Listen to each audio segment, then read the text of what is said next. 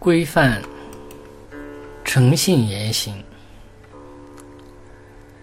任何言行都应该规范。有了规范，你就不会想什么做什么，而会在正确的规范下，符合修行的准则。同样，诚信的言行也需要做规范。只有规范的言行，我们才能更好的做到诚信。怎样规范诚信的言行呢？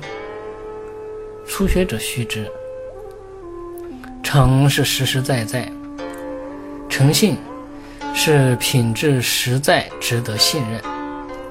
在实行任何言行之前，我们的所作所为一定要值得自他信任，也就是应做到事前详查，如入行论所说。若身欲移动，或口欲出言，应先观自心，安稳如理行。然后反过来观察自己的状态，看看是否能够做到言出必行，行后必果。能够做到的可以答应，不能做到的可以婉言谢绝。这种做法就能体现言行的诚信标准。做任何事情前没有观察清楚，没有看到真相，万万不可轻易发表意见和观点，否则容易被人云亦云的谣言所利用，极易产生不良的后果。相反，做到事前详查，看清真相。所作所为就会符合事物发展的真相，行之起来也必能成功。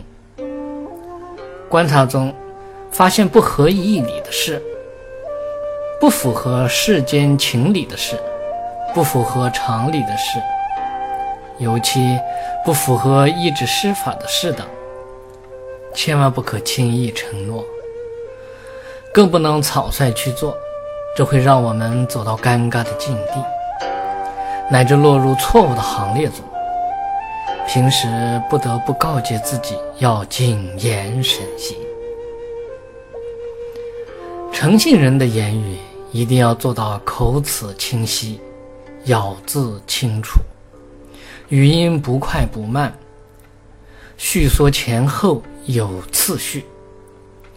承诺的事情要斩钉截铁。